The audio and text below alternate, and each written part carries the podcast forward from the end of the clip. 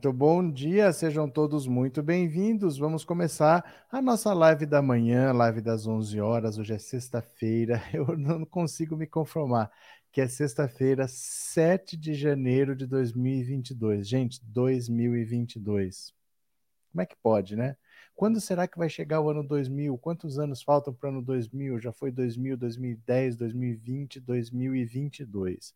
Mas vamos lá vamos trabalhando em pleno 2022, enquanto o Bolsonaro parece que não termina mais as suas férias, que ele já está num dia útil, ele tem saúde para ir para a partida de futebol, mas ele não tem saúde para trabalhar. Sérgio Moro está com alguns problemas na campanha dele, assim. Ele está percebendo o quanto ele é odiado, o quanto ele é rejeitado. A rejeição a Sérgio Moro é muito grande, porque ele é odiado pelos bolsonaristas, pela maneira como ele saiu do Ministério da Justiça. Até hoje tem um inquérito aberto lá no STF por conta da maneira como ele saiu. Ele saiu atacando, ele saiu atirando, ele saiu querendo derrubar o Bolsonaro. Então ele é odiado pelos bolsonaristas porque pela maneira como ele saiu. Ele é odiado pelos petistas por ter prendido Lula, por ter tirado Lula da eleição, por tudo que ele fez. Ele foi considerado suspeito, juiz corrupto, vamos dizer assim, pelo STF um juiz que, por motivação própria, por motivação própria, prendeu o Lula para ter benefícios próprios.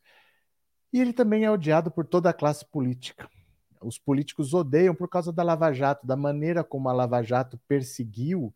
E não é simplesmente porque você é culpado que tem alguém atrás de você, você tem problemas na justiça. Não é isso que vai fazer um político te odiar, mas era a maneira como acontecia a denúncia do Tacla Duran, o Tacla Duran que está lá na Espanha, é que se você é culpado ou não, não interessa. Se eles viam que você tinha dinheiro, eles iam te prender, iam te condenar por qualquer pretexto. Ó, tá aqui, ó. Tá condenado, não quero nem saber, vai ter que cumprir prisão. Ele condenava, o TRF4 assinava embaixo, mas depois fazia um acordo de delação premiada, reduziam a pena, o cara ia para casa, reduzia a multa, o cara pagava uma multa pequena, pagava uma grana para os advogados, que era do escritório da esposa do Sérgio Moro, e saíam pela porta da frente. Então é como se fosse uma central de extorsão. A denúncia do Tacla Duran é essa, que os políticos, os advogados das empresas, do, até os marqueteiros que trabalhavam na campanha eram extorquidos nesse esquema em que entrava por uma porta, saía pela outra, mas deixava um saco de dinheiro. Então ninguém pode ver o Sérgio Moro. O Sérgio Moro ele é odiado pelos políticos, por quase 80% dos brasileiros, no mínimo, porque somando os petistas e os bolsonaristas dá mais ou menos isso, ele tem uns 10% de apoio do qual ele dificilmente passa, ele tem pouco espaço para crescer. O Podemos é um partido pequeno, é um partido que tem 11 deputados, 11. O PSOL, que é um partido pequeno, tem 9. E o Podemos tem 11. Então ele tem pouco dinheiro, tem pouca estrutura para bancar a megalomania do Sérgio Moro. Até onde vai Sérgio Moro?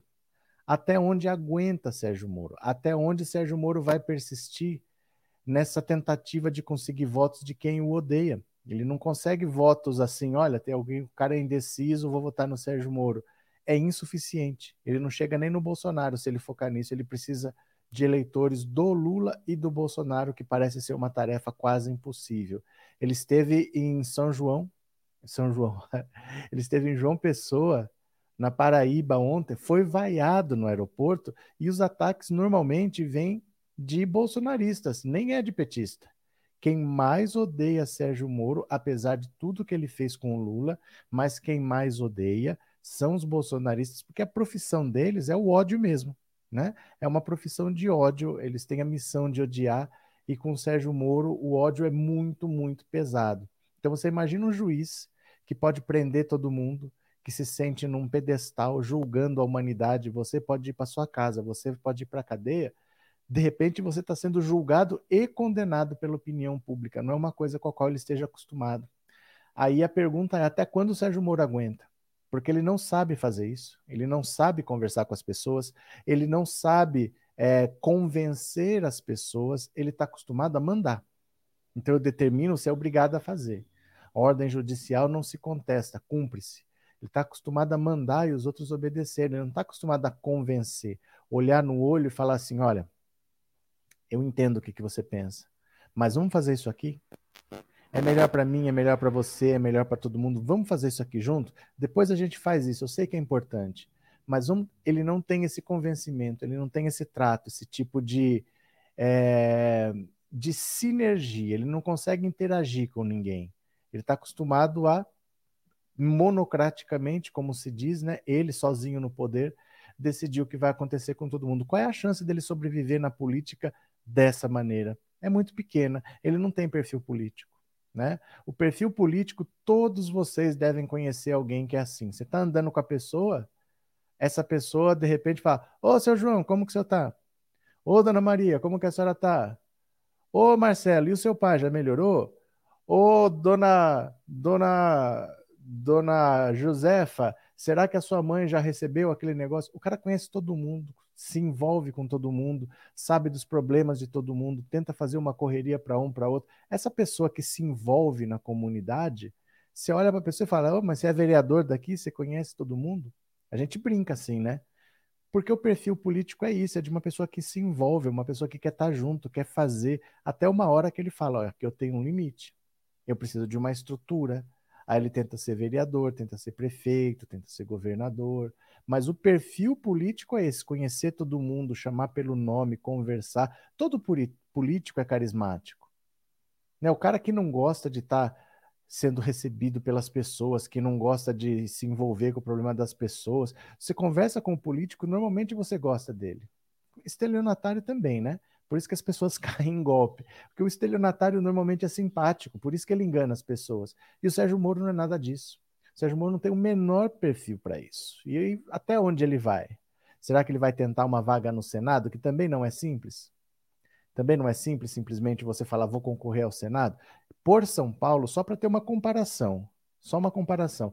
Em São Paulo, na última eleição, o Major Olímpio se elegeu com mais de 10 milhões de votos. Você não acha 10 milhões de votos na esquina.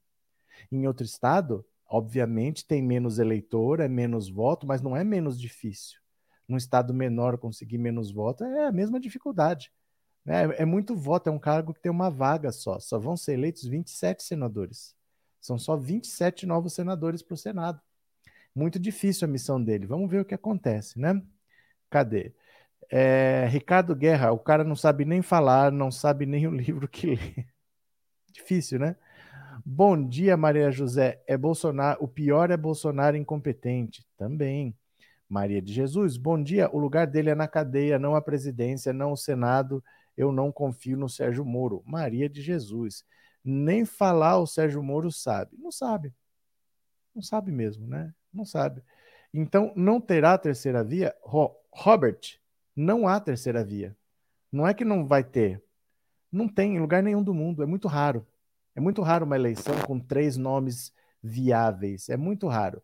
Normalmente você tem alguém que está no governo, que tem toda a máquina do governo à disposição, que tem toda a estrutura do governo, tem orçamento, tem a capacidade de fazer obras. Esse cara normalmente está na eleição.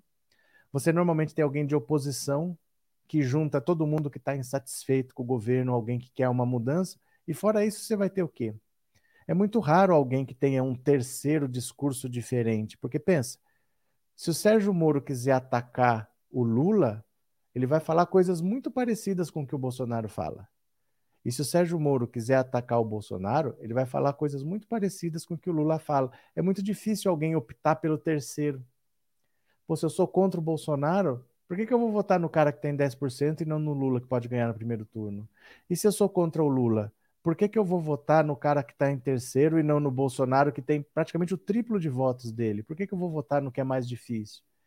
Então, por mais que você fale, ah, tem gente que não quer nem Lula nem Bolsonaro, tem, mas não passa desses 10% que ele tem aí. Tem o Ciro que tem mais 5, 6% e não passa disso, não. A maioria está optando pelos dois. No mundo, é raro numa eleição você ter três forças. Candidatos, tem vários. Sempre tem vários candidatos em qualquer eleição, mas raramente você tem três forças. Raramente, viu? É... Cadê quem mais aqui? Vocês vão se surpreender, Moro vai ganhar. Tudo bem, não tem problema. Até aí, se ele ganhar, parabéns para ele. Quero ver acontecer, né? É, tem a primeira e única via Lula. Não se esqueçam do like, pessoal. Por favor, hein? Deem um likezinho rapidinho aí. Bom dia, Welton. Bem-vindo. Acha que o Sérgio Moro tem competência para governar o Brasil? Vai ser um desastre igual ao Bolsonaro. É que assim, ele pode ser uma pessoa competentíssima, mas ele nunca fez nada. Porque, por exemplo, eu posso ser uma pessoa extremamente conhecedora dos problemas do Brasil, eu posso ter projetos para o Brasil, eu posso ser uma pessoa assim, poxa, eu sei o que eu quero para a saúde, eu sei o que eu quero para a educação, eu sei o que eu quero para as exportações brasileiras, eu posso ter tudo aqui. Mas onde que eu já pus isso em prática? Eu já fui prefeito? Eu já fui governador? Eu já fui ministro? Aí você acha que porque eu tenho boas ideias, eu posso sentar na cadeira de presidente e você um grande presidente? O Sérgio Moro nunca fez nada disso na vida. Ele nunca teve um orçamento para gerir, ele nunca teve é, um grupo para tentar organizar uma população na mão. Você jogar esse cara na presidência num país que está em crise, é um país pós-Bolsonaro, um país dividido, em crise econômica, em crise política, em crise sanitária, entregar para um cara que não, nunca administrou nada, de novo, já fizeram isso em 2018. Já deu no que deu.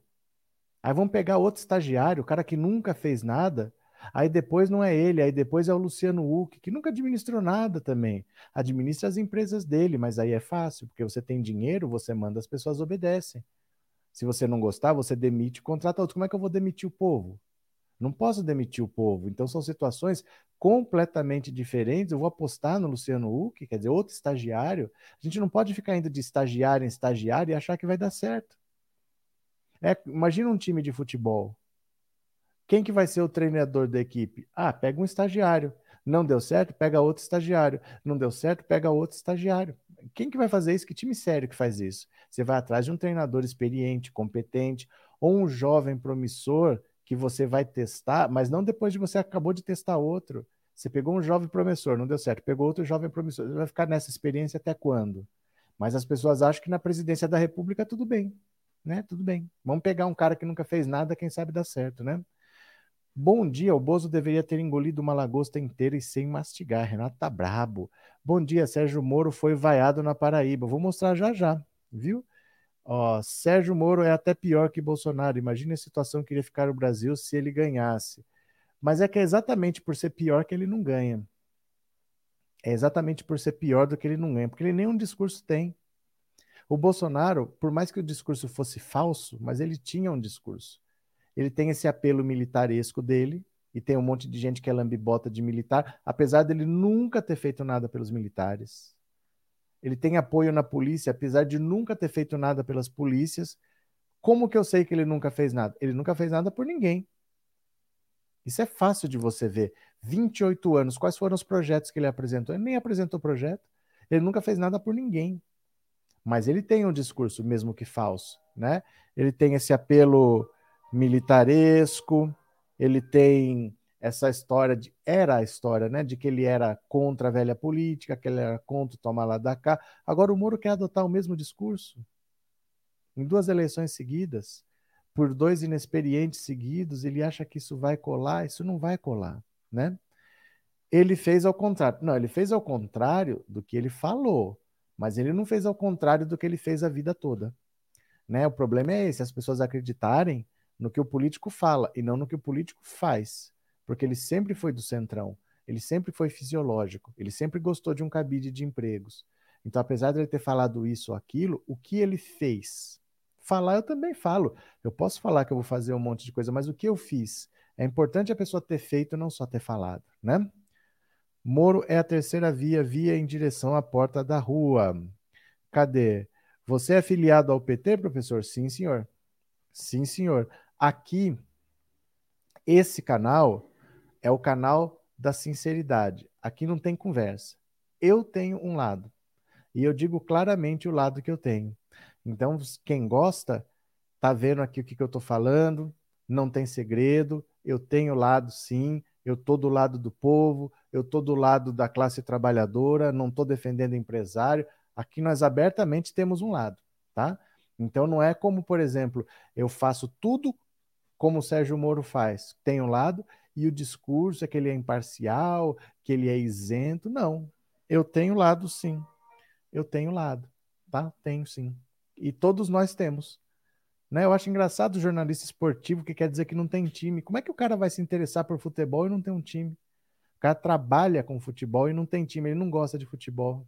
Escolheu trabalhar com futebol para sofrer, né? Sem gostar. Os olhos são inúteis quando a mente está cega, fora Bolsonaro e seu gado amestrado. Tá certo.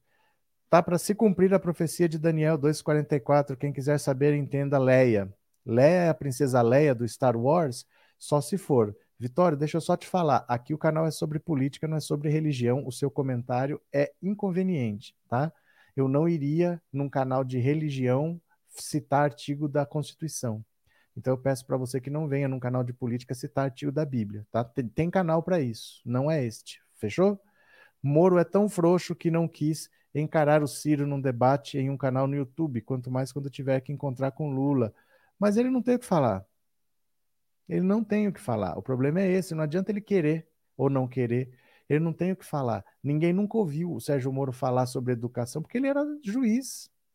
Ele era juiz, ele não tem essa vivência, ela não tem essa experiência. Porque às vezes, assim, eu nunca tive um cargo político. Pô, mas na minha comunidade aqui, no meu bairro, na minha cidade, eu tenho um trabalho social importante. Então, eu tenho aqui uma comunidade que a gente trabalha, que a gente faz alguma coisa, nós estamos promovendo mudanças, estamos ajudando aqui um pessoal, estamos fazendo tal coisa. Mas o que, que ele fez? Não, ele não tem nada para contar. Ele só foi um juiz. E um juiz dos pequenos, medíocres, que mentiu o quanto pôde para chamar o Lula para Curitiba, porque era a chance dele ficar famoso. Então, ele mentiu que o caso do triplex tinha a ver com a Petrobras. Nunca teve é construtora OAS. O caso só foi para lá porque ele mentiu que tinha a ver com a Petrobras, porque ele sabia que era a chance dele ficar famoso, né? Cadê? Bom dia a todos, bom dia Célia Regina. Se eu já li Karl Marx, não li nem pretendo, Danilo. Não li, não pretendo. Eu leria por curiosidade só, mas nem tenho tempo para isso. Mas não li e não pretendo, não, viu? Sérgio Moro é um homem odiado, ainda é pouco, Maria Edivane. Pronto. Deixa eu mostrar aqui um artigo, vamos ler juntos rapidinho. Ó, rapidinho, olha. O calvário de Sérgio Moro como candidato está quase começando. Bora. Pronto. Façam suas apostas, senhores. Quanto tempo mais de recepções hostis suportará o ex-juiz Sérgio Moro em sua nova carreira de político à caça de votos para se eleger?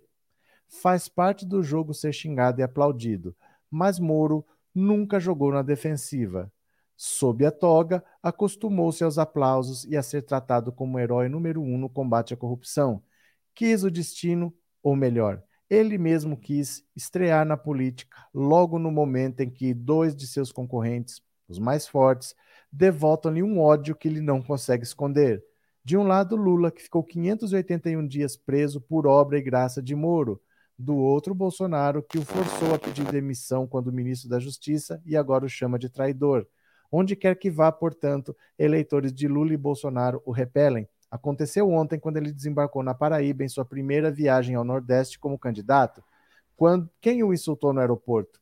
Quem o chamou de juiz parcial e traíra? Essa é fácil. Eleitor de Lula o chamou de juiz parcial. Eleitor de Bolsonaro, de traíra. Moro tira votos de Bolsonaro, de Lula, não. Bolsonaro não se envergonha de passar recibo por isso. Volta a passá-lo em entrevista a um canal de televisão do Nordeste. Ao lembrar das mensagens trocadas por Moro com procuradores da Lava Jato, que levaram o STF a anular as condenações de Lula, Bolsonaro tascou. Quando estourou isso, todo mundo queria a cabeça dele. Peguei ele pelo braço e entrei quase que de mão dada em uma formatura da Marinha. Fui num jogo do Flamengo ao, com ele do meu lado. O que ele queria era um ministro para trabalhar para ele, o, um ministério, perdão. O que ele queria era um ministério para trabalhar para ele. O propósito de poder dele já estava definido bem lá atrás, ele enganou enquanto pôde. O Nordeste é a região que mais resiste à penetração de Moro. Em fevereiro, ele visitará mais três estados. Espera fazê-lo, tendo crescido mais alguns pontos nas pesquisas de intenção de voto. Muito difícil crescer. Muito difícil crescer, porque o Podemos é um partido pequeno. Vocês sabem que o dinheiro que o partido tem para fazer campanha vem do fundo eleitoral, que é proporcional ao número de deputados. O Podemos tem 11 deputados apenas, é pouco, então ele tem pouco dinheiro. É um partido que não tem estrutura pelo país como a gente pensa, porque não é, não basta ter só nas capitais mais importantes, você tem que ter penetração para pegar o eleitor, você tem que ir atrás do eleitor. Não é porque assim, ó, eu fui para Paraíba, falei em João Pessoa, beleza. Tem um estado. Você precisa conversar com a população do estado, você precisa conhecer o estado. E será que eu tenho diretórios nas cidades? Ele pode falar só em João Pessoa, mas eu tenho que levar as demandas do povo até a capital. Será que o Podemos tem essa estrutura toda? É um partido pequeno. Então é muito difícil que o Sérgio Moro consiga levar esse sonho megalomaníaco dele para frente num partido pequeno com tanto ódio contra, né? Cadê que mais? Bom dia, Sales Medeiros. Já leu o Capital de Marx? Você está prestando atenção na live porque eu já respondi. Em outubro temos que votar 13 de ponta a ponta. E para falar de políticos, pois bem, o diabo é o primeiro político, começou como Satanás. Eu vou te bloquear, Vitória, de verdade, assim, tá? Eu tô achando você extremamente inconveniente. Eu vou dizer novo, é um desrespeito você vir a uma live de política falar de religião, tá? Eu não iria numa live de religião falar de política, porque eu acho que é o mínimo que você tem que ter a respeito pelas pessoas que estão lá. Então, um grande abraço, tá bom, meu caro? Deixa eu tirar você daqui, ó. Pronto. Grande abraço, tá? Eu acho isso uma, um despropósito, as pessoas que vêm numa live de política citar artigo, é, versículo da Bíblia. Eu jamais iria numa live de religião citar artigo do Código Penal. Né? Ah, não, mas não pode apedrejar a mulher adúltera porque o Código Penal diz. Eu jamais diria o Código Penal diz. Aí o cara vem aqui dizer que a Bíblia diz. O meu assunto não é esse, meu caro. Eu respeito você, mas você está sendo inconveniente aqui, né? Cadê? Moro vai crescer que nem rabo de cavalo para baixo. É bem capaz que ele perca apoiadores mesmo, porque o empresário vai pôr dinheiro numa campanha. Bom, pôr dinheiro não pode, né? Na campanha em si. Mas fazer aliança dizendo assim: olha, no futuro nós estamos juntos. Difícil. Todo mundo está vendo que ele não vai para lugar nenhum. A campanha dele é inviável, né? O Moro não tem competência para ser. Não, ele não tem competência, não. Ele nunca foi nada. Em termos de administração, ele nunca foi nada. Ele tem que demonstrar se ele tem ou não. Então, ele começa com uma prefeitura, por exemplo. Ele é do Paraná, tenta lá então ser prefeito de Maringá, que seja, ou de Curitiba, Tenta ser prefeito de uma cidade, mostra que tem capacidade para gerir uma cidade. Faz numa escala pequena para mostrar. Né? Se ele conseguir, beleza, não tem problema, né? Moro vai crescer para baixo igual rabo de jegue. Leide Aguiar, obrigado por ser membro do canal, obrigado pelo apoio, obrigado pela confiança, viu? Muito obrigado de coração.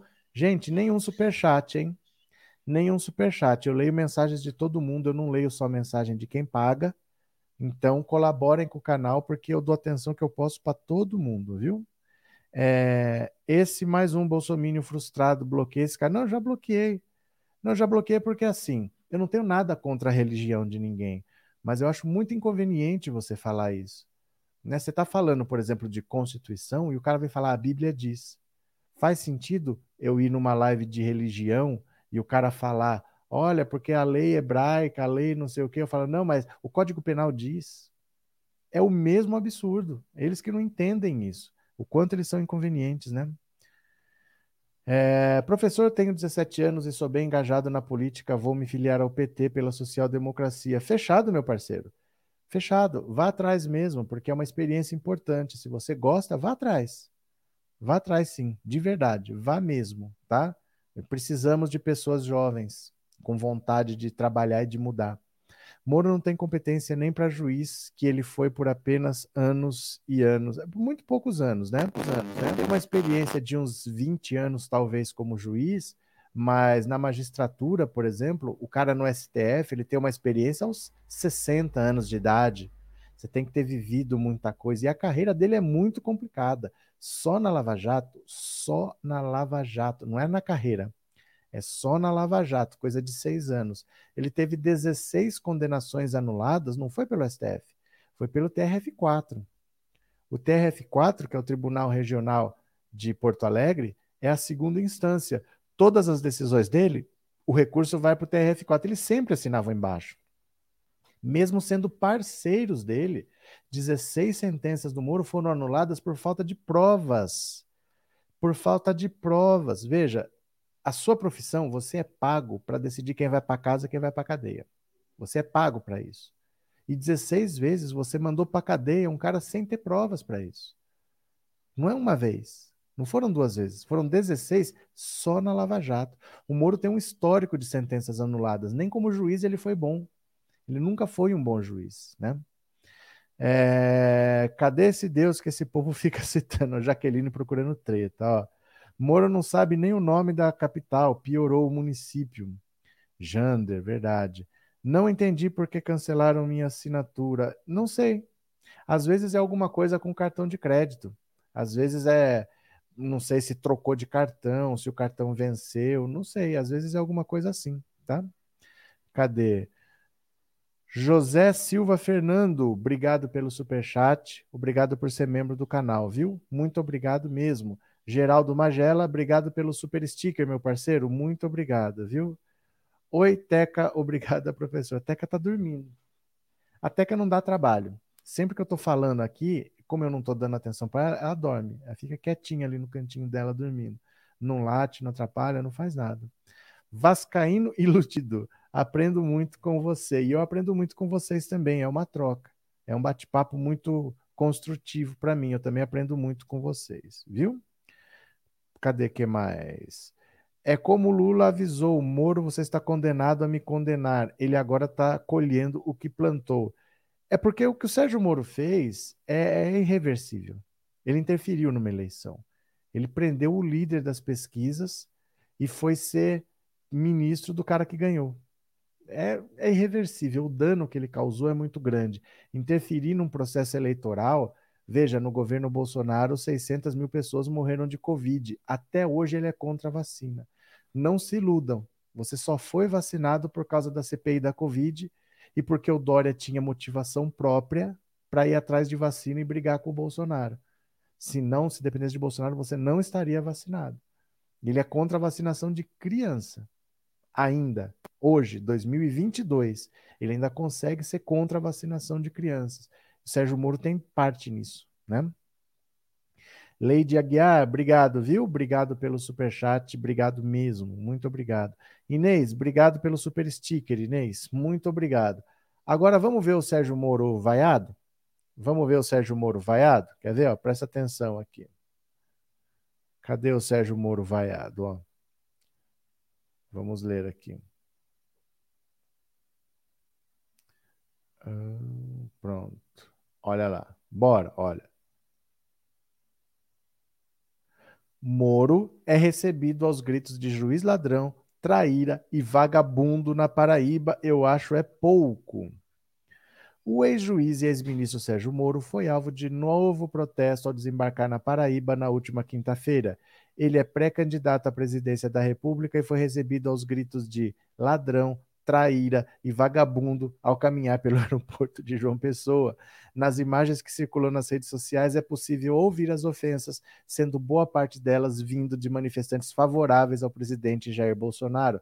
Na publicação também é possível ver um princípio de confusão quando um acompanhante de Moro parte para cima de um dos manifestantes para reagir às ofensas. O ex-juiz estava acompanhado de Renata Abreu, presidente do Podemos. No vídeo, alguns dos dois, nenhum dos dois responde aos protestos dos manifestantes, apenas seguem caminhando. Moro está na Paraíba, convite do deputado é, Julian Lemos, do PSL, antigo aliado de Bolsonaro. A aproximação causou discussão acalorada entre Lemos e Carlos Bolsonaro nas redes sociais. O filho do presidente foi chamado de corno e ladrão de salário de assessor pelo parlamentar.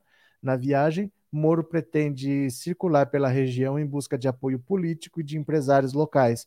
No Nordeste, o ex-juiz goza de ainda menos apoio popular do que registra nas demais regiões. Segundo pesquisas recentes, Lula tem 63% de intenções de voto na região, ampla vantagem sobre os adversários. Moro soma 3%. 3%. Este não foi o primeiro protesto que Moro enfrentou desde que chegou ao Brasil. No dia de seu desembarque em Brasília para filiação oficial ao Podemos, o ex-juiz foi, foi cercado por manifestantes que também gritavam em coro: juiz ladrão, juiz vendido, você é um lixo. Dias depois, no lançamento do próprio livro em Curitiba, Moro e seus convidados foram recebidos por manifestantes que empunhavam máscaras do Lula no, porto, no portão do evento. Aos que chegavam ao teatro para ouvir o ex-juiz, os opositores gritavam: Moro ladrão, seu lugar é na prisão. Eita! Dias depois, na filiação de Deltan Dallagnol ao Podemos, os mesmos Lulas repetiram o movimento na porta do luxuoso hotel da capital paranaense.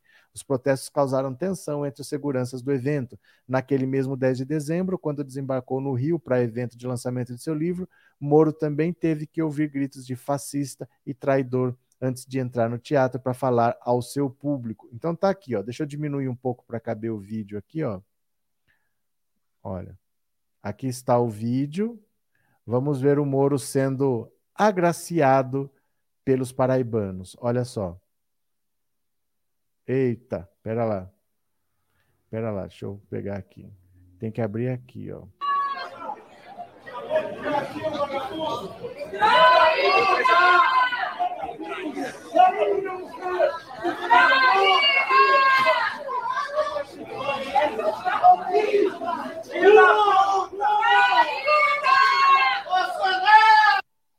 Olha, é isso mesmo, né? O Moro sendo chamado de traíra, traíra é por bolsonarista. Petista vai ter pouco, porque o petista não, não tem muito esse hábito de sair de casa para atacar especificamente alguém. Ele sai atrás do Lula, se tiver, se tiver alguma liderança importante, mas isso de sair de casa especificamente só para atacar é mais bolsonarista mesmo. E ele não vai ter vida fácil. Ele que se acostume com o que está acontecendo, né? Fábio, ontem fiz 26 meses de membro, muito obrigado. Eu que agradeço, Fábio. Obrigado de coração pelo apoio, obrigado pelo esse tempo todo que você está aqui, mais de dois anos. Obrigado, viu, Fábio? De coração, obrigado mesmo. Valeu. Moro é um incompetente, foi um juiz medíocre, não sabe nem se expressar, cai fora marreco. Valeu. Já imaginou quantas pessoas o Moro prejudicou? Então, ele provavelmente sabe e não está nem aí desde que, que ele se beneficie, para ele está tudo certo, ele não se preocupa, né? Bom dia, Diego. Gosto muito de suas lives, não perco uma e quando não tem live o dia fica faltando algo. Obrigado por nos proporcionar esse conhecimento. São conversas, né? São conversas. A gente agora está batendo papo, eu também aprendo muito com vocês, viu? Professor, cadê a risadinha? Pois é, não tem mais risadinha, mas sabe por quê? Porque eu troquei de microfone e eu troquei então a interface de áudio. Na interface de áudio é que você tinha botões com aplauso, com risadinha, com rapaz. Agora, como é outra, não tem mais esses botões. Ela é mais profissional para esse tipo de microfone aqui, não tem. Então, não tem mais risadinha. Infelizmente, eu sinto falta também, viu? Sinto falta. Parabéns ao povo da Paraíba. Aqui não terá paz. Bom dia, Paulo Cruz. Enquanto era vaiado, Moro ainda escutou um grito Lula, outro Bolsonaro. Verdade. Moro só foi conhecido por causa da Lava Jato, agora quer tirar vantagem. É porque assim, o Moro, talvez na sua cidade, talvez, talvez tenha um juiz federal aí. Não é uma celebridade, não é uma pessoa famosa. O brilho do Sérgio Moro é o brilho do Lula ele puxou o Lula para lá porque ele sabia que quem julgasse o Lula ia ficar famoso. Então ele mentiu, porque assim, deixa eu explicar isso para vocês. No direito, eu não posso escolher quem vai me julgar. Eu não posso escolher quem vai ser o meu juiz. Nem o juiz pode escolher quem ele vai julgar, para a gente ter a garantia de que o julgamento vai ser imparcial. Então tem regra. Por exemplo, se eu bati no seu carro. Eu tenho que te pagar, mas eu não vou pagar. Eu falo, vai procurar os seus direitos. Você vai na justiça, você tem que entrar na justiça aqui. Porque o acidente aconteceu aqui. Não adianta você falar, ah, não, eu vou te processar lá em Fortaleza. Não pode, tem que ser aqui. No caso do Sérgio Moro, o sítio de Atibaia fica em Atibaia, que é em São Paulo. O triplex do Guarujá fica no Guarujá, que é em São Paulo estava tudo sendo investigado pela Justiça de São Paulo. Aí ele mentiu. ele mentiu que a Petrobras, junto com a construtora OAS, que eles tinham um caixa conjunto de onde saía propina, tinha dinheiro das duas num caixa único, numa conta única, e de lá que saía dinheiro para pagar propina. E teria saído dinheiro para a reforma do triplex.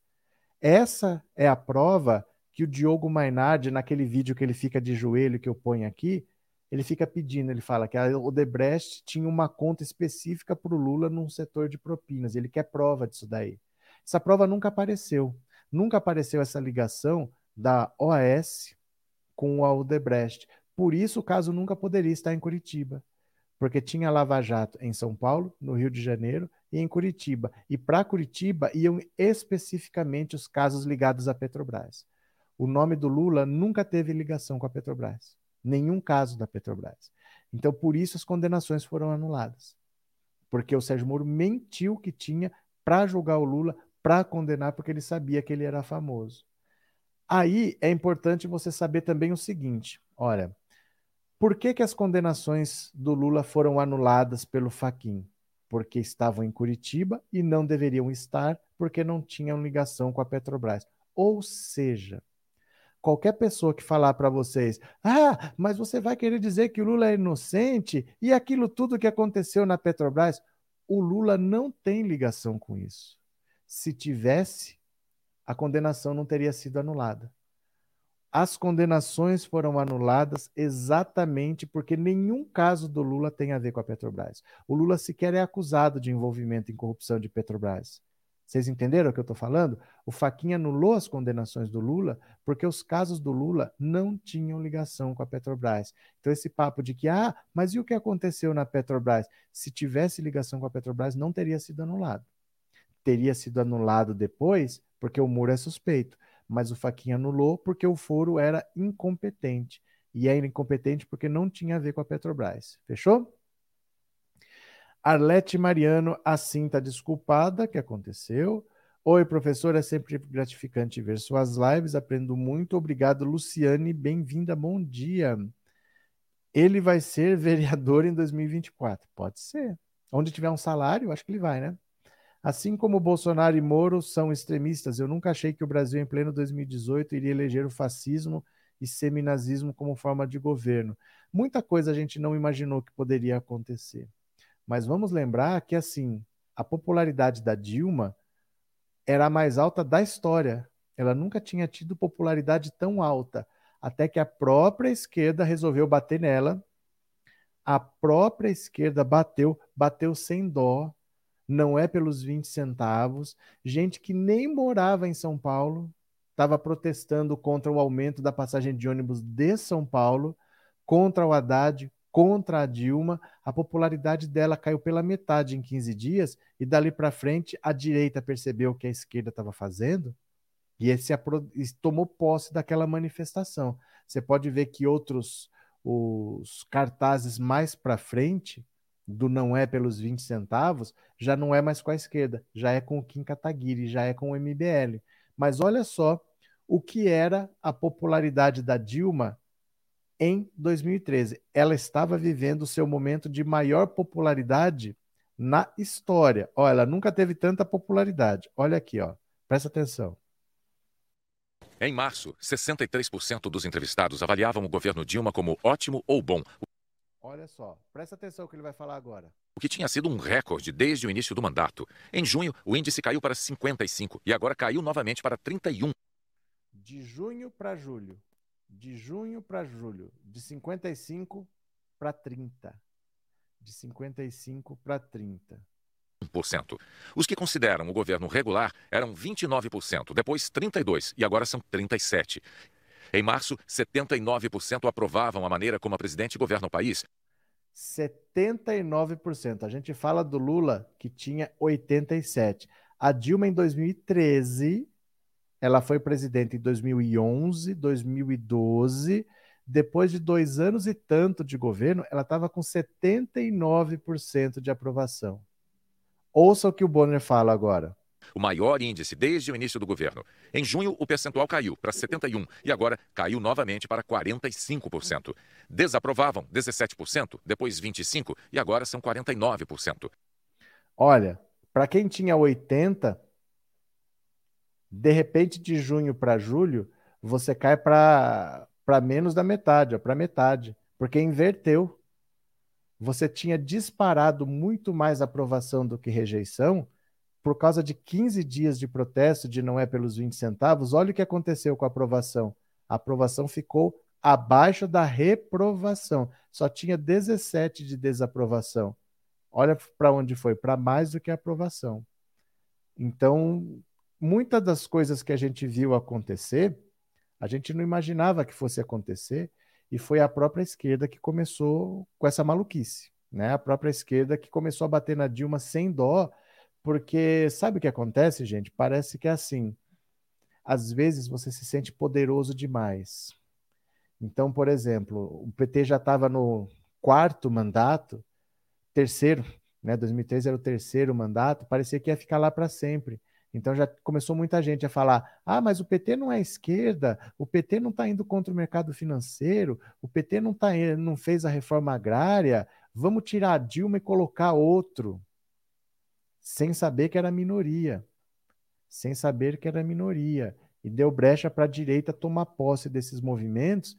E depois a gente viu isso aqui, ó. ó. Quer ver, ó? Dá uma olhada. Essa imagem para mim aqui, ó, me dá dor só de olhar.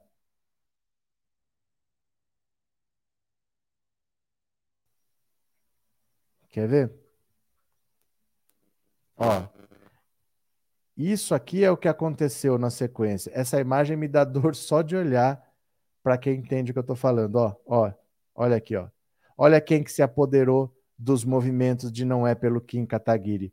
Uh, não é pelos 20 centavos. O Kim Kataguiri, o Fernando Holliday. É lógico que eles, oportunistas, apareceu o MBL e se aproveitou disso, né?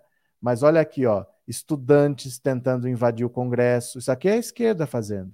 São estudantes invadindo o Congresso. Ó, não são só 20 centavos, são bilhões em desigualdade. Quem que fala em desigualdade? A direita ou a esquerda? Olha. Não pensa que acabou. 20 centavos depois que voltou atrás. Ainda faltam hospitais, escolas, segurança, PEC 37. Ó. Isso aqui é a esquerda, ó. Ó, ó, isso aqui é a esquerda que fez. Gente, olha a esquerda em Brasília. Isso é a esquerda em Brasília. Tentaram invadir o Congresso Nacional, né? Olha, olha os movimentos aqui, ó, os protestos. Olha. Vai vendo. Foi a esquerda que fez isso daí. É claro que a direita ia se apropriar e é por isso que essa imagem aqui, ó, me dói. Ó, isso aqui me dói. Os oportunistas do Kim Kataguiri e do Fernando Holliday se apropriaram do movimento e transformaram esses movimentos aqui em movimentos pelo impeachment da Dilma. Aproveitaram, né? Ó, movimento vem para a rua, ó, não é só por 20 centavos, vem para a rua. Essa aqui é a filha do Roberto Justus. Ele já não é de esquerda, que eu saiba, né? Então, temos que ter sabedoria, viu? Nunca somos tão poderosos como a gente pensa, porque a esquerda é minoria nesse país. Deixa eu ver se eu não perdi nada aqui, nenhum superchat. Cadê quem mais? Esse senhor emporcalhou a justiça e o judiciário brasileiro num nível jamais visto, muito triste, infelizmente, né? Para um Brasil digno de novo, Lula presidente 2022. Professor, na opinião, o que precisaria acontecer aqui no Brasil para as Nações Unidas tomarem providências? As Nações Unidas não vão tomar providências em relação ao Bolsonaro. Bolsonaro é problema nosso. Bolsonaro foi eleito. Bolsonaro tem mandato. Não é assim. E, e não pode ser assim. Não pode ser assim. Só porque a população está insatisfeita, a ONU vem e troca o presidente. Se fosse assim, o Lula não ia governar uma semana se fosse depender da insatisfação da população, a hora que a direita estiver na oposição, a, ONU vem e tira o Lula. Isso não é assim, é uma questão interna nossa. A ONU não vem aqui tirar o Bolsonaro da presidência. Nós colocamos nós que podemos tirar, e só nós, né? Cadê? Bolsonaro foi a melhor coisa que aconteceu para o país. É verdade, João. É verdade, eu concordo com você. Eu já não estou nem discutindo mais com esse povo, viu? Estou nem conversando, discutindo mais. Ainda acho que foi a esquerda empurrada pela direita, foram usados e descartados. Mais ou menos, Milton. eu gostaria de concordar com você, mas eu mostrei um vídeo ontem que eu vou pôr aqui de vez em quando na live da noite. Dá uma olhada nesse vídeo aqui, ó. Eu quero ver se você concorda comigo ou não. Deixa eu ver aqui, ó. Olha. Cadê? Olha, é o Lula falando do PSOL. É o Lula falando do PSOL. Olha. Não, mas você acha que vai continuar assim pro não, mas não, eu, a única coisa que eu desejo é que eles ganhem uma coisa. Eu quero que eles governem o estado do Rio de Janeiro. Quando eles governarem o estado do Rio de Janeiro, metade da frescura vai acabar. Eles vão perceber que não dá pra gente nadar teoricamente. Ele não pode ficar na beira da praia e falar, bom, você deu uma abraçada pra cá, uma abraçada pra lá, levanta a cabeça, bate um pé, entra na água e vai nadar, porra. Então eu quero que eles governem uma cidade. Depois que eles governam uma cidade, eles vão compreender que nem o Sarney, é quando foi, sabe, quando foi em 2006, que elegeu 323 deputados constituintes e elegeu 23 governadores do PMDB, não conseguiu governar. Mas entre Freixo e Crivella tinha que ficar com Freixo. Não dava para ficar com tenho, Eu não tenho problema de ficar com Freixo. Não, não digo não. você, eu digo o, problema, o problema é o seguinte, é que eles, eles se acham. Sabe aquele cara que levanta de manhã, vai no espelho e fala, espelho, espelho meu, tem alguém mais fudido que eu? Tem alguém mais sério do que eu? Tem alguém mais honesto que eu, mais bonito que eu, mais sabido que eu? Certo há um setor da esquerda que acha que é mais esquerda do que a esquerda. Tem um setor da esquerda que acha que é mais inteligente, que é mais puro, que é mais bonito, que não se mistura. A, o pessoal é lavajatista. O pessoal estava apoiando a Lava Jato do Rio de Janeiro, foi lá tirar foto com Bretas, pedir a cassação do Genuíno, pedir a investigação do Lula. O pessoal faz mais oposição ao PT do que ao Bolsonaro. Nós vimos ontem a notícia também que o partido que mais doou dinheiro para o gabinete da Damares foi o PSOL. Mais do dobro do que o segundo partido que mais doou. Entendeu? Encarnação, obrigado, viu? Obrigado por ter se tornado membro, obrigado pelo apoio de coração, muito obrigado mesmo. Valeu pela confiança, valeu. Se o Marreco não tem confiança de nós brasileiros, imagina dos estadunidenses. Mas aí ele não precisa de confiança. Ali existe uma relação de subserviência. Ali eles mandam, ali ele não precisa conquistar a confiança dos americanos, ali ele obedece. Ali é um pouco diferente, né? Uh, bom dia, bom dia, Luiz Carlos. Quero é ver tirar. O que importa era só tirar o PT. Agora aguentem até o fim. Pobre não pode nada quando à frente está os interesses da elite escravista.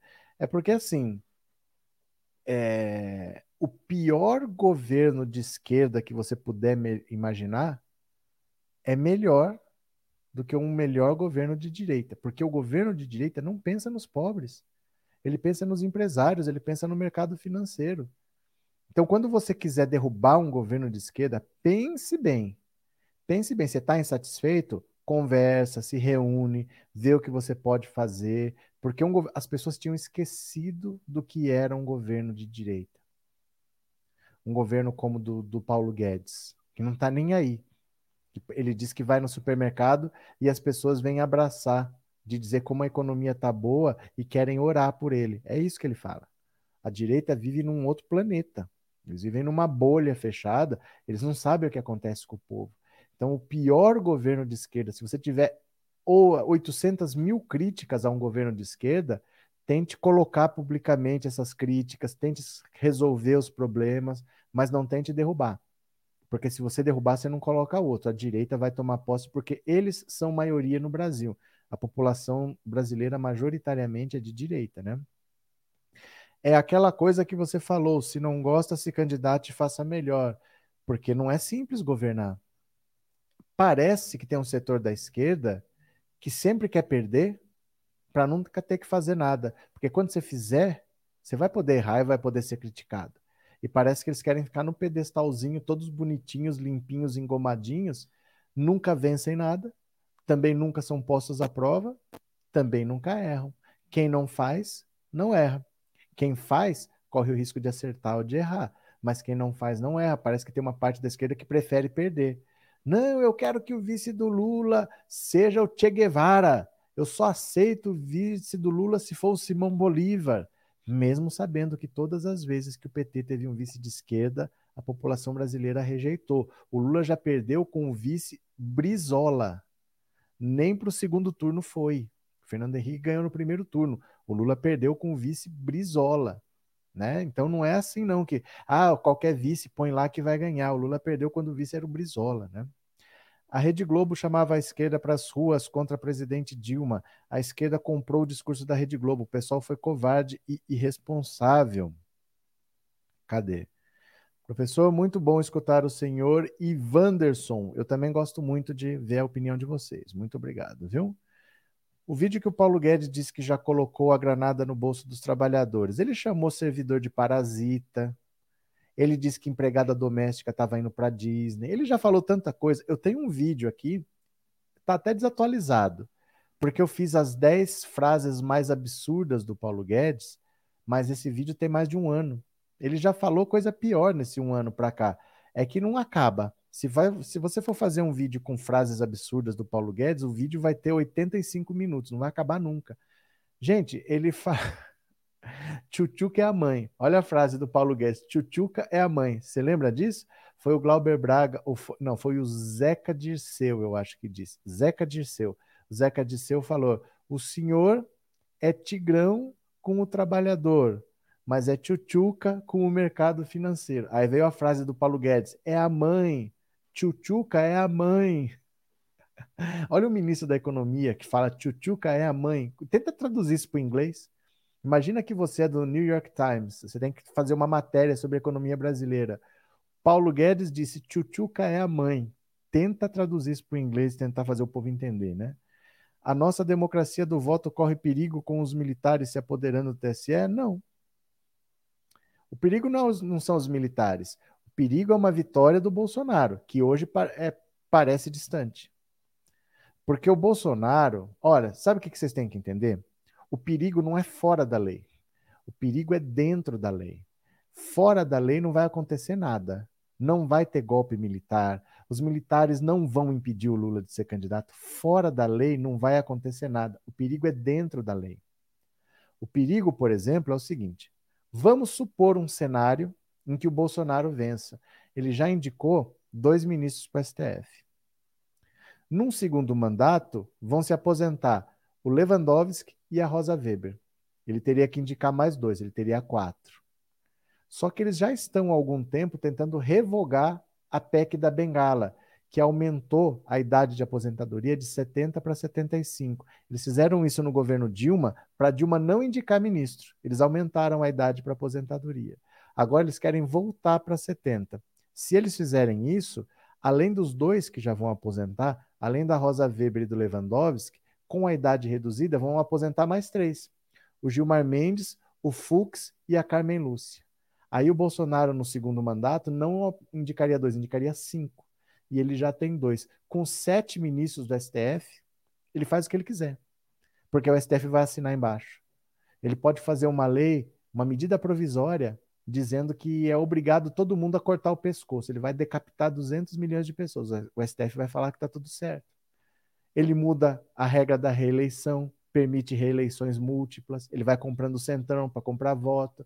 Ele vai aparelhando a Polícia Federal. Ele vai aparelhando o Ministério Público. Ele vai ter o STF. Ele vai ter o STJ, porque o presidente também indica ministro para o STJ. Numa canetada só agora, ele vai indicar 75 desembargadores então ele vai ter os tribunais regionais na segunda instância dominado também. Nunca mais vai responder por nada. O perigo do Bolsonaro não é fora da lei, é dentro da lei. Fora da lei não vai acontecer nada. Militar não vai tomar conta de TSE, a eleição vai transcorrer normalmente. O problema é dentro. Bolsonaro é muito mais perigoso dentro da lei do que fora.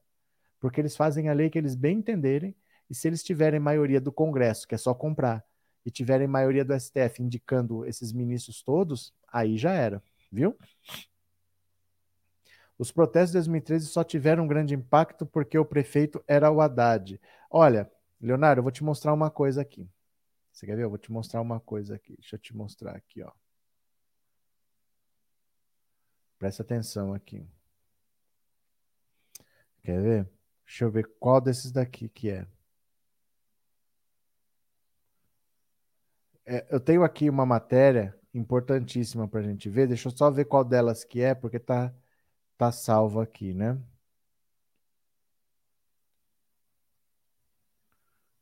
Só um segundo. É importante que você veja isso aqui.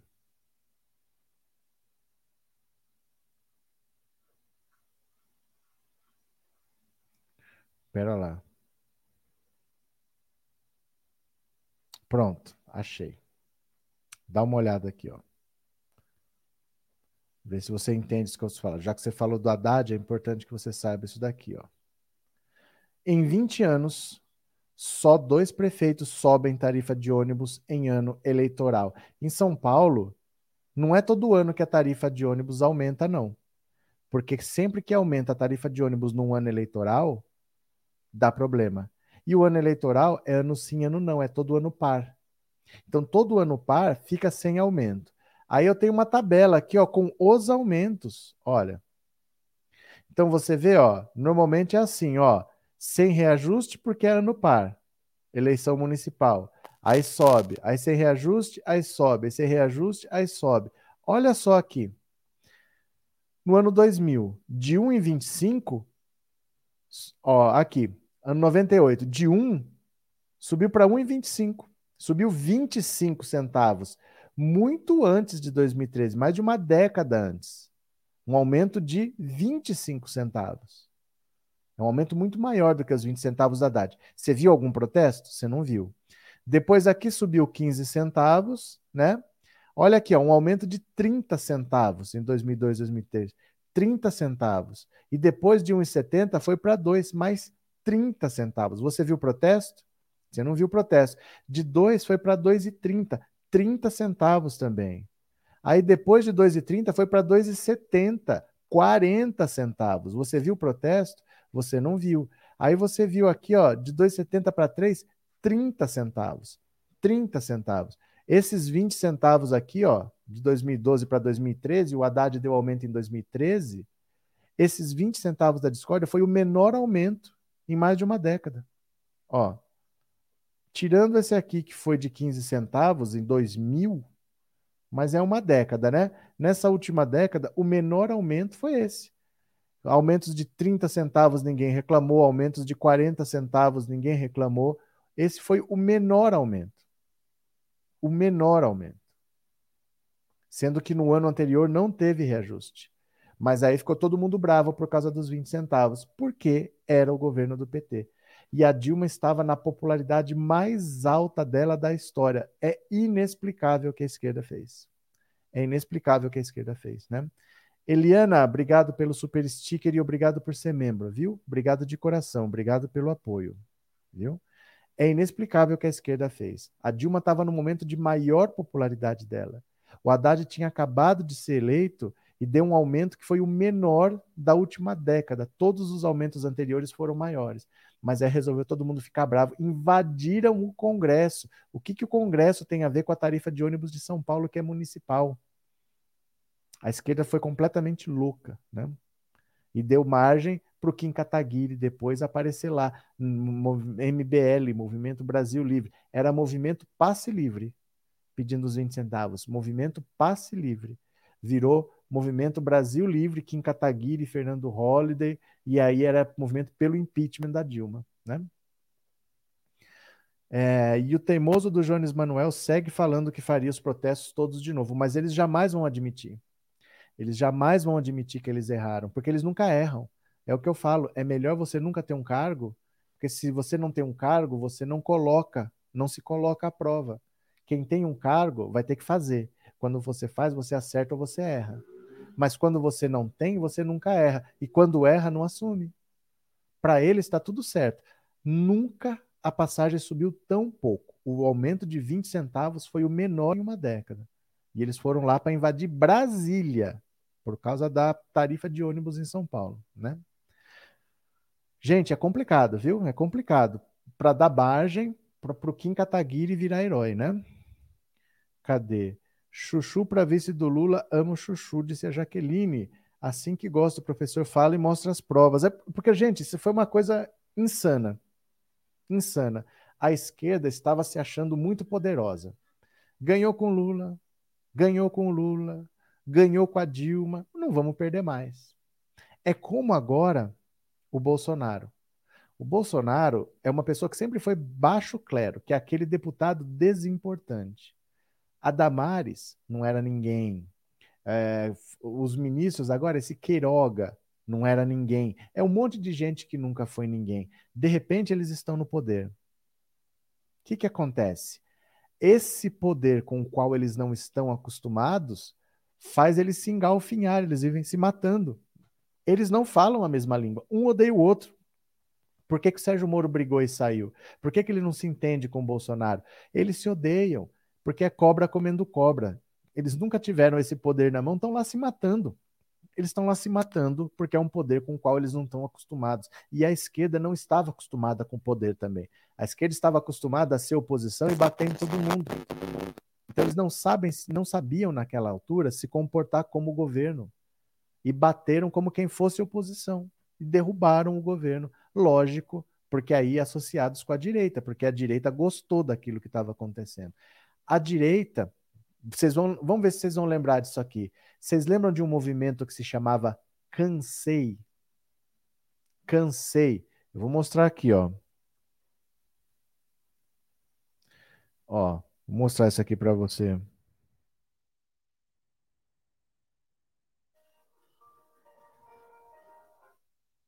Ó, o movimento Cansei. É engraçado, olha só, quando você escreve movimento Cansei, o que aparece é logo a cara do Dória. Movimento Cívico pelos Direitos dos Brasileiros. Em 2007, 2007, teve um. Deixa eu falar isso aqui, eu já mostro. Em 2007, teve um acidente aéreo da TAM, aquele em, em Congonhas, que o avião saiu derrapando, bateu no prédio da frente. E junto também teve o que chamou de causa aéreo, porque teve um outro acidente de um avião que bateu com um Legacy, estava com o transponder desligado, vocês lembram disso? Um Legacy bateu com outro no ar assim, aí falaram que a culpa era dos controladores, e aí os controladores ficaram revoltados, falaram, mas a culpa é nossa. A gente tem que controlar 10 voos, a gente chega a controlar 30. Aí eles fizeram greve. Então nós só vamos agora controlar 10, dane-se não tinha controlador e tinha pista reformando, acho que em Guarulhos, tinha pista reformando, deu o caos aéreo. Isso foi 2007. Aí endinheirados, como João Dória, como Hebe Camargo, como Ivete Sangalo, dá uma olhada aqui, ó. Fizeram o tal do movimento Cansei. Olha aqui, ó. Cansamos. Olha quem tá: Hebe Camargo, Ivete Sangalo, Regina Duarte, Ana Maria Braga. Olha aqui, ó, ó. Os cansados aqui, ó os cansados fazendo passeata, ó. Isso aqui era para derrubar o Lula, ó. João Dória, ó, cansei. Isso aqui era o embrião do que seria o impeachment, ó, o movimento cansei. Ó, começaram a protestar contra tudo. Ó, a Hebe, aqui o Agnaldo Raiol, todo mundo cansado. Isso aqui foi o embrião, ó aqui, ó. Suzana Vieira, tudo bolsonarista. Tudo bolsonarista. Ó Juliana Paz aqui, ó. Tudo bolsonarista. Esse movimento Cansei foi o embrião, ó. João Dória Júnior não desanima após o fiasco do Cansei e promete um novo movimento. Ele afirma: é só acontecer uma desgraça que a gente se aproveita. Isso aqui é, é humor, né? Mas, ó, Hebe no Cansei em dois momentos, ó. Foi aqui que o João Dória tentou se lançar para a política mais seriamente, né? Ó, cansei. Eles já tentaram, mas é que o Lula estava no auge da popularidade dele e a esquerda não ajudou. Então eles ficaram sozinhos falando para meia dúzia. O caos aéreo chocou muita gente, mas é uma coisa que se resolveu depois. A esquerda não participou. E, e já em 2013, a esquerda foi para a rua bater. O embrião já estava lá, que era esse movimento Cansei, com esse monte de bolsonarista aí, já estavam tentando derrubar o governo do Lula. Eles começaram a falar de causa aéreo, de repente estavam gritando fora Lula. Ninguém entendia de onde que saiu aquilo lá. É, é o embrião do impeachment, estava lá em 2007, nesse movimento Cansei aí, viu? Cadê? Exatamente, todo bolsonarista colocando as manguinhas de fora vem de longe. Isso, né? Certíssimo. O PT sempre fez oposição quando foi o poder, fez oposição ao próprio governo, sempre diz isso. O PT derrubou a Dilma. A esquerda derrubou a Dilma. Não é o PT que derrubou a Dilma, a esquerda derrubou a Dilma. PSTU, PCO, PSOL, é mais amplo do que isso. Um radicalismo que tem na esquerda, né? É, professor Melniver, hoje, 56 anos, com esperança de Sérgio Moro e Dallagnol presos e Lula presidente, sempre foi de esquerda, só não era tão atuante do Otávio. Parabéns pelo seu trabalho. Parabéns, Arlete. Parabéns, feliz aniversário para você. Vamos cantar então parabéns para Arlete rapidinho. Quem canta é Vamos cantar parabéns para você em cada um na sua língua. Will you join me each one singing happy birthday in his own respective language, shall we? Ah, então, happy birthday to you. Happy birthday to you. Happy birthday. Happy birthday to you.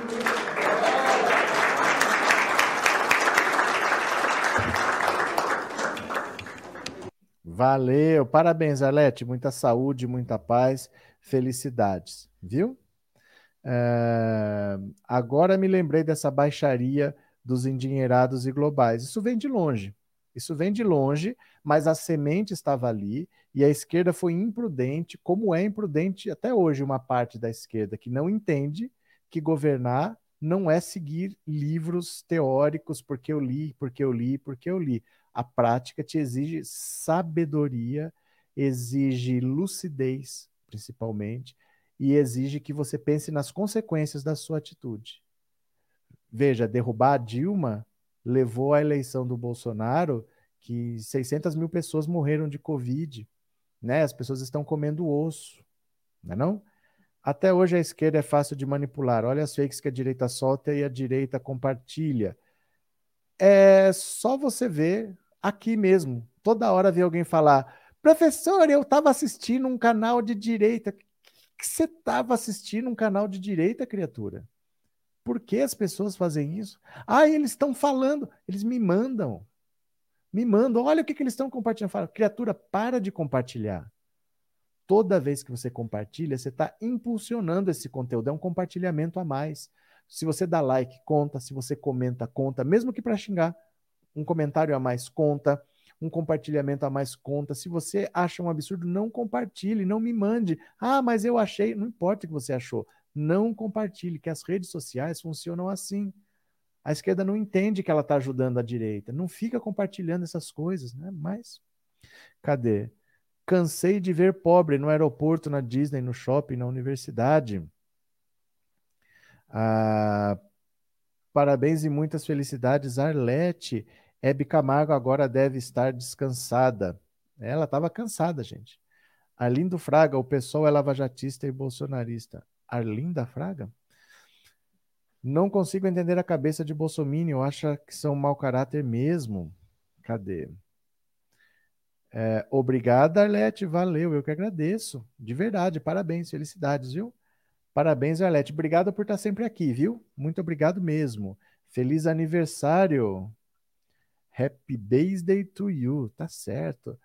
Ótimo se o Brasil fosse, no mínimo, um verdadeiro paraíso terrestre para todo mundo. No fundo, no fundo, era cansei de ver um governo que queria projetos para ajudar os excluídos.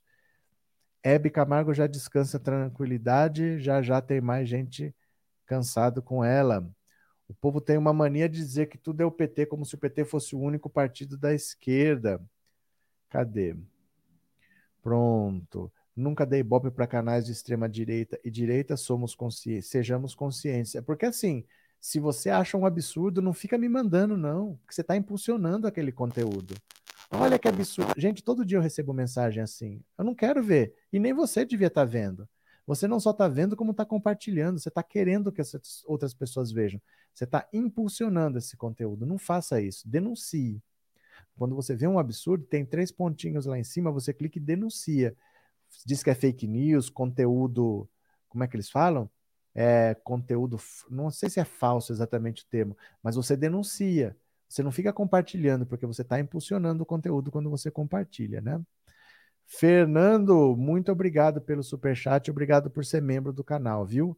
Muito obrigado de coração, obrigado pelo apoio. Valeu, meu caro. A máscara caiu dessa gadaiada, eles estão se achando lindo ser nazifascista. A máscara caiu porque eles cansaram de segurar, não precisava mais. Eles estavam segurando a máscara aqui quando o Bolsonaro deu voz para eles, não precisava mais segurar. Aí a máscara caiu, né? Cadê? Um bando de ricos cansados de ver pobres se dar bem. É, eles não aguentam, gente. Não aguenta. Quando é que esse povo vai entender que esquerda não é só o PT? Por isso a direita nada de braçada.